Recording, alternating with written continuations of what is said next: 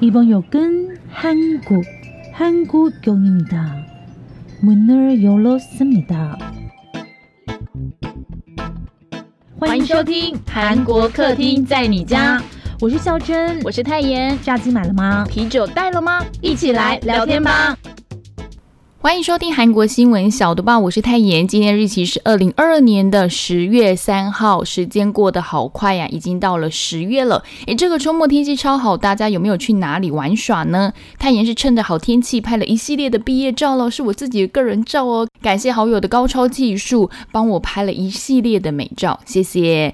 可是我想说，老天爷，你可以再热一点没有关系。我假日上班的时候，差点以为我快要中暑了，可不可以给我秋天，然后再给我冬天，也不要给我下子太冷了，不然秋天的洋装就不能穿了，是不是？OK，那就赶快来听我们今年的新闻小读报啦。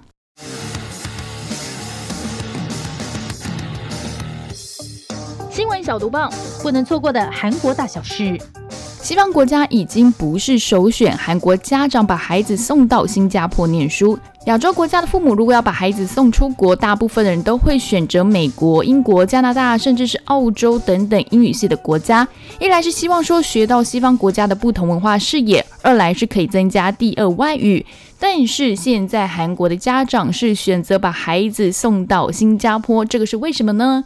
原来是考虑到治安还有教育品质、距离的问题，加上花费又比欧美国家少，同时又能学到中英双语，让孩子更有竞争力。其实新加坡啦的新加坡国立大学，还有南洋理工大学，都是世界前二十名的名门大学，所以很多家长也是看重这个资源。还有很重要的是，新加坡是双语国家，大家都知道嘛。同时学到世界共同的语言英文之外呢，韩国跟中国是贸易往来，然后能够学到华语的话，也对大家是很有帮助的。所以其实除了是增加自我技能之外，还有一点很重要，就是我们刚刚有提到文化种族的问题。其实蛮多家长是担心说，如果把孩子送到西方国家，会因为西方国家人似乎还是有比较歧视东方国家人的意味，所以会把孩子送过去有点担心，加上。距离又很远嘛，没有办法时时就去照顾。简言之呢，韩国的家长呢，就是希望说，让现有的经费，让小朋友可以学到更多的东西，最多的资源都能够一起带回国。同时，最重要的就是能够平平安安的回家。其实新加坡真的很多人会去念书诶，像泰妍有认识的学长啊，他的太太就是到新加坡念书，然后他也一起跟着过去工作。然后研究所的老师其实也是住在新加坡，同样在教书，他是有特别的课程的时候会回到我们那个学校来上课。不过我对新加坡的经验只有两个字：埋害。因为我那时候出差的时候啦，刚好遇到印尼在烧芭蕉，整个烟就飘过来，喉咙干痛到整个爆炸，只能戴着 N 九五的那种防口罩防护，你知道吗？所以我对新加坡的印象是这个，但是我真的觉得新加坡东西也是蛮好吃的，有机会的话，我希望可以再去一次。新奇生产厂将近一半倒闭，政府要砸十二点八亿建仓库，冻涨价。秋天到了，冬天也就不远了。我说的是韩国，不是台湾。台湾现在还是热的要死。虽然我看孝珍在韩国也没有穿很多啦。那为什么要提到冬天的这个季节呢？因为韩国妈妈们就要开始忙了，忙什么？准备腌泡菜啊，对不对？大桶子就要搬出来了。可是今年因为受到极端气候的影响，韩国是夏天高温多雨，所以。造成了大白菜的收成不好，大白菜的价格也不到三个月内就涨了一番喽。其他像是白萝卜等腌泡菜需要用到的食材也都在涨价，I N G 每公斤的泡菜都已经要涨到快一百元左右了。那涨价问题也是让很多的生产商撑不下去，加上竞争压力已经倒了一半。韩国政府为了应这个问题，决定要建立大型白菜储存园区。希望能够解决中小新型企业产能和储存空间不足的问题。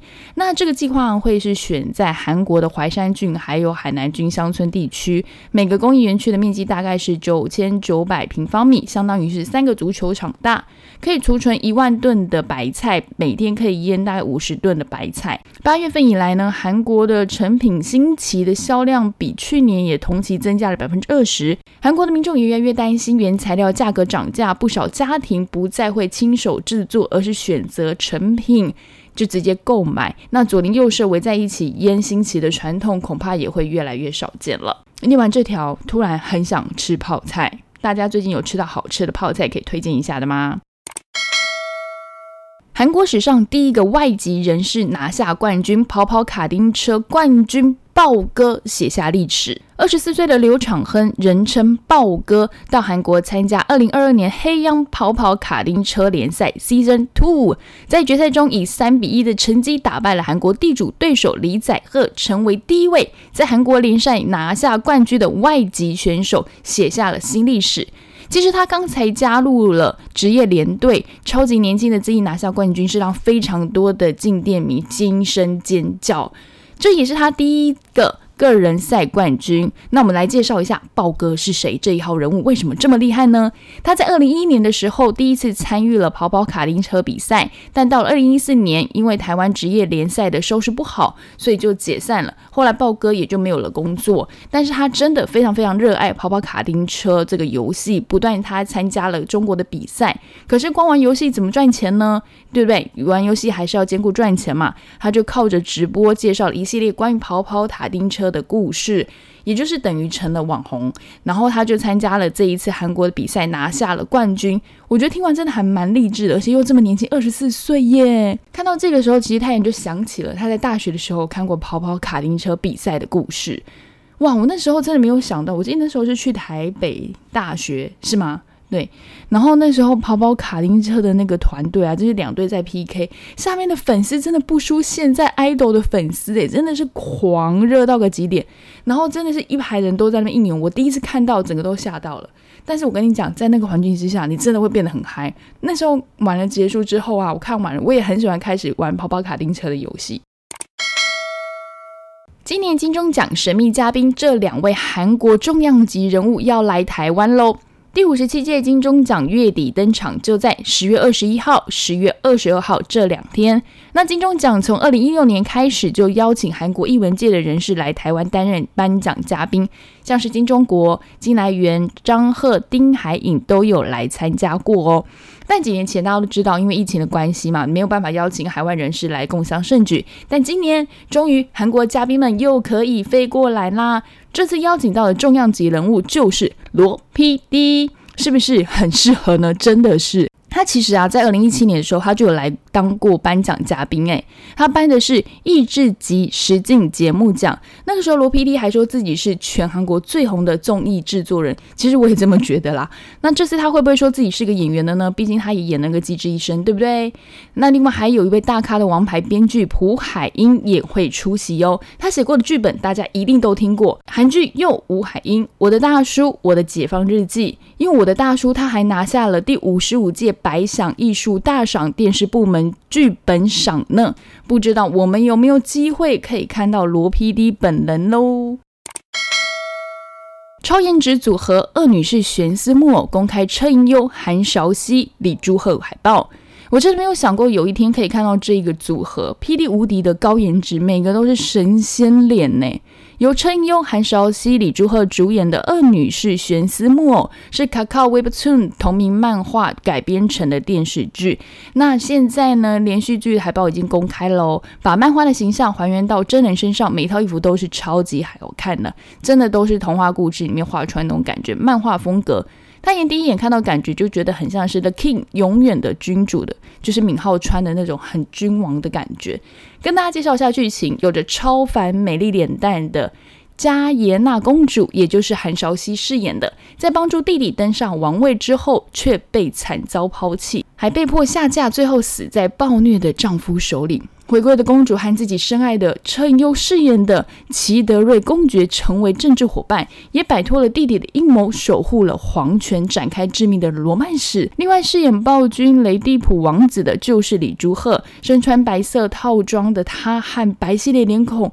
哇靠！我真的是配起来有够好看的。他对女主角加耶娜公主有着无比疯狂和阴谋。大家就来看一下这故事，真的是不是很漫画里面的狗血又唯美呢？公开了三张主角海报后卡卡 Webtoon 也将在十月七号试出第一集的预告。我个人觉得，好像车银优跟李朱赫的角色对调是会比较适合。但是啊，车银优你又演不了暴君，然后李朱赫是不是也快要成为反派代名词了？我觉得他最近都是演反派角色比较多诶。妈妈木宣布回归，迷你专辑《Mike On》十月十一号发行。这则读报太阳不可能不读，因为是他爱的女团妈妈木要回归了。这一次回归的预告也很酷，是一个红色的大卡车车头，我本来以为有点像是消防车的感觉，真的非常有他们 Girl Crush 的风格。最近呢，他们也因为要回归嘛，合体就是录影了那个认识的哥哥综艺节目，也让粉丝相当的期待。不过前几天，灰人在参加仁川 Sky Festival 的活动表演途中，因为烟火的异物溅到了眼睛，造成眼角膜受伤。他当下是痛到唱不下去，那目前已经在接受治疗当中了。说到十月份的女团回归，也是一场硬战，优加 idol，还有 l e s e l a Pink，还有 Kepler。